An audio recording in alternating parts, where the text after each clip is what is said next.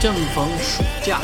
暑假呢，小朋友都要出去玩啊。不光是中学生、小学生啊，幼儿园的小朋友也要出去玩。所以呢，今现在有了一个最新的、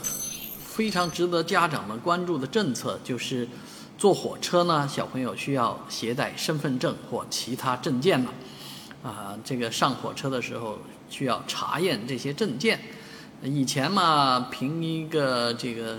呃户口本之类的，那把票买了就行，啊，或者说这个带着孩子上火车就行，啊，那现在虽然小孩坐火车是免票的，啊，大部分小孩是吧？啊，但是呢需要证件，所以七月二十号开始，啊，如果你要乘坐火车带着小朋友的话，一定要带好他的身份证件。如果没有身份证件，可以到火车站的这个派出所去办理临时的身份证，啊，当然你最好是办好了啊，带在身边啊。现在小朋友都能够办身份证，我们家那个小小孩儿啊，也有一个身份证，上面的脸真的是好小好小啊，不过也是身份证，也是有身份证的人。